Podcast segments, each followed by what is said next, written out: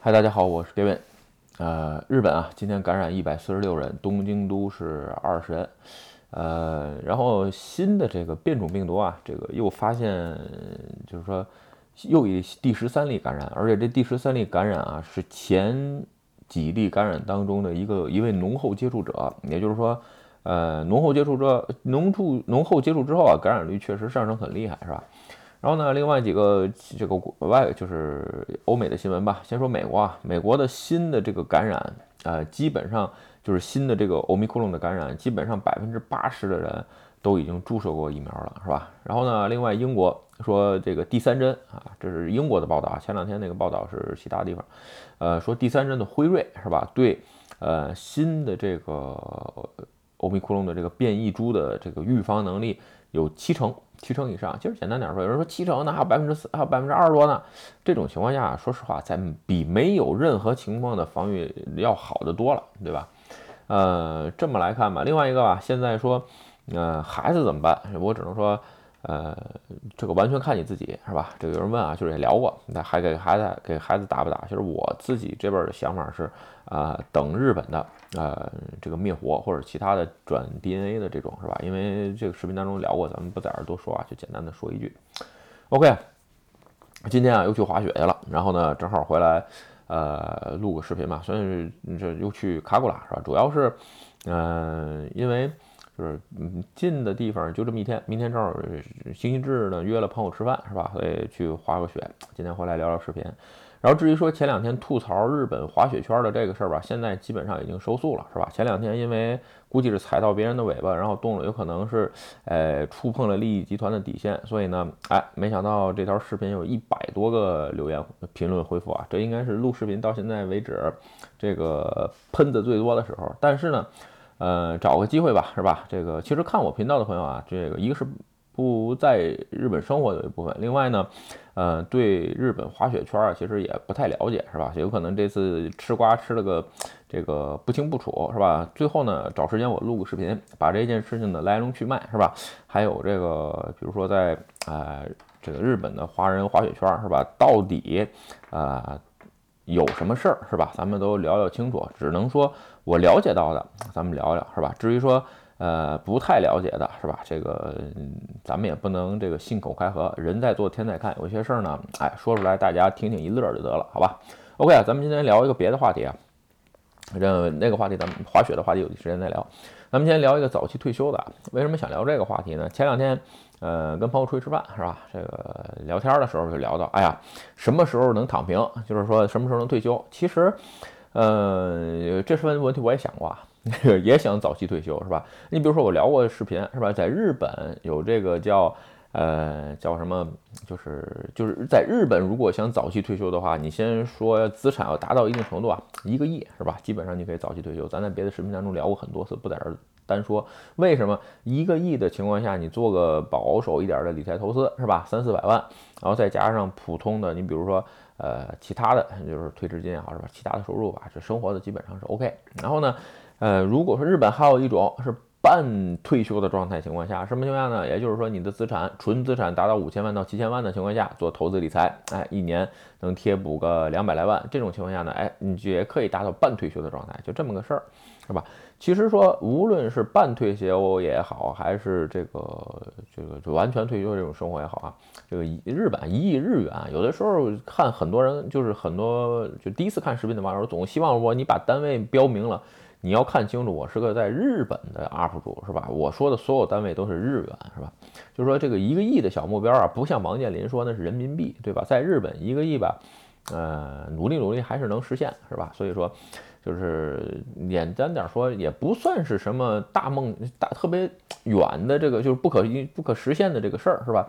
但是呢，对于呃实现这个早期退休之后啊，会有几个质疑。是吧？正好我也看了这个其他的这个网上一些关于早期退休的一些呃反面的或者这个问题或者思考啊，就是说这个咱们今天顺便在这就是聊聊这个话题。先说啊，呃，如果你想早实现早期退休，如果说纯靠打工的，就是如纯靠上班工作的情况下，其实是一件非常非常难的事儿。为什么？你刚开始原始积累的第一桶金非常不容易，所以呢，这种情况下呢，就会涉及到一个节约，是吧？不要浪费的事儿。呃，也就是省钱，对吧？其实我也聊过省钱啊，有的时候朋友周围时候也跟我说过一句话，这总喜欢说，特别是很多人特别是吧，钱是赚出来的，不是省出来的。这句话对，有道理，但是说我只能说对了一半儿。对于省钱这个事儿吧，呃，我我周围大部分的朋友吧，给我就是说，呃，对于我自己这个评价来，给我的评价就是该省的省，该花花，是吧？这个简单点说，举个例子啊，你比如说我对吃。这个事儿其实要求啊不是特别很高，你比如说出去滑雪是吧？这个花多少钱我都 OK，因为既是自己喜欢的运动，也能带来健康是吧？但是对于去雪场之后的吃，对吧？你比如说有时候像冬天，去年这个新冠比较厉害的时候，不想去食堂，那怎么办呢？带个野炊的炉子是吧？煮点热水泡个面也 OK，也能吃是吧？然后呢，另外一个，嗯，出去玩也是，这个不非得每一次都是这么一定要坐在。堂食里边去吃，那就便利店随便买一个蹲马路牙子上吃了也可以。就是说，呃，如果说这件事情只是纯能给我带来呃物欲、食欲的情况下，还是基本上可有可无。但是如果说它能，比如说对我以后的资产的形成积累，是吧？另外一个，对于我的这个身心，这个包这个得到一些解放的这些东西。这是第二个花钱的方式，第三个就是给我可以让我时间这个自由的是这个方式，是吧？基本上，哎都不会考虑，肯定会花钱。举个简单的例子啊，我不知道各位有时候，其实我平常出去出远道坐车其实不太多，是吧？但是呢，呃，有时候我去都内也好，或者是去一些地方吧，如果自己一个人，尽量是选择坐交公共交通工具。为啥呢？有那一会儿时间啊，你可以比如说看个。呃，看一些新闻啊，看一些这个文档啊，包括看一些消息啊之类东西，也算一段可，就是说也算一段工作时间能有效利用，是吧？那至于说，嗯，比如说坐远一点的车，那就更不用说啊，基本上都会找那个有座位的，因为其实把那个座位花不了多少钱，是吧？你预约一个座位的，呃，你能坐那儿休息一会儿，看一点东西，是吧？或者说是拿出来电脑啊，干点事儿，是吧？至于说离车站远了，我一般是标准是，如果徒步徒步八分钟以上吧。如果超过我家的距离，因为为什么我有八分钟呢？我家到车站的距离是八分钟，我能忍。除非是下雨天，我又不想打伞的情况下，我才会从车站打车回家。八分钟，因为不远，六百多米，对吧？所以说，如果徒步超过八分钟的情况下呢，我会选择打车，因为这种情况呢，可以给我节省时间，是吧？所以说，这是。我对于说节省这一块儿，就是说，如果说真的是一味的去节省，你把我刚才说的资产的形成，还有这个释放自己的精神压力，再加上还有可以给节省时间的这一部分都去节省了，我认为啊，这种早实现早期退休的这个代价太大了，这我自己就是不认不认同这种方式啊。另外一个人就说，就有也有也有批判的是吧？就是也有说这个事儿，就说啊，这个在这儿省钱什么的，是吧？这个你对。这个，比如说社会贡献少啊之类的，其实这个东西我不这么认为啊。首先说啊，呃，大部分的人存钱也好，就比如说正常的工作员，就是上班的人啊，就是你大部分都交税了，是吧？咱前两天也聊过一个一千万年收的视频，一千万年收的人，那将近一半都在上税，那你说他对社会不是贡献吗？对吧？有人说那就不花钱，嗨。你放心，他都赚一千万了，他有一半都上税，他超过一个普通的上班族的年收，一个普日本平均年收四百多万，对吧？他是一半都上税了，那他他他这社会对贡献大了去了，对不对？那当然了，就是个别的情况下上百分之四十多啊，其实一千万年收的人一般就是减税之后上的也没那么多，是吧？我只是举个例子啊，并不是说一定消费才是对社会有贡献。当然了，我还是认为啊，消费这个事儿是好，但是说。对于消费这个事儿，就怎么理解？咱们再说一遍，举个例子啊，就是说，呃。我无论去任何地方旅游，是吧？尽量在当地买东西，去当地买土特产。比如说我每我是每我比较喜欢滑雪，每年去就是这几年这两年去福岛，今年还是去去福岛，对吧？所以呢，无论我是买什么东西，都会在当地的便利店也好啊，或者当地的市这个超市也好，吃呢就更别说了，就附近的饭馆。如果说哎拿回住的地方，简单的呃煮一下料理一下的情况下呢，也很简单，直接就是超市买，买完了之后到店里哎热一下。就可以，基本上就是用这种方式去解决啊，不会说啊大老远的从我住的祁玉县去带过去。这种对于金钱的使用方式，我觉得呃也是一种社会的贡献方式。而且你去玩的地方，你可以提高提高它的经济的这个活性化，我觉得这是更重要的一点啊。也就是说你哪儿赚钱哪儿花，对吧？所以说有时候这个嗯不太就是说。怎么说呢？不太赞成吧，就是说，呃，你比如说啊，这个地儿就是一定要从把所有的东西都从自己住的地方带过去，是吧？其实差不了多少钱，我只能说，为什么说差不了多少钱呢？因为你毕竟带过去，你还要提前买啊，浪费时间啊，对不对？所以在这个点上，就是说，钱不是这么用的，这是我个人就这么认为，是吧？然后呢，第三点，第三点，对于躺平这个之后啊，干什么？其实是跟朋友聊这个话题特别多啊，因为朋友之中可以躺可以达到躺平的这个级别的人很多，是吧？所以呢，当然了，我也是想着往这方面努力。有人说，哎呀，这个躺平之后是不是这个嗯，天天会闲得无鸡六事儿的？有时候我们在一起聊说不可能，对吧？你说这些人，你们都已经是通过奋斗过，已经有自己的目标，知道自己要做什么，而实现了早期退休。你说你真的？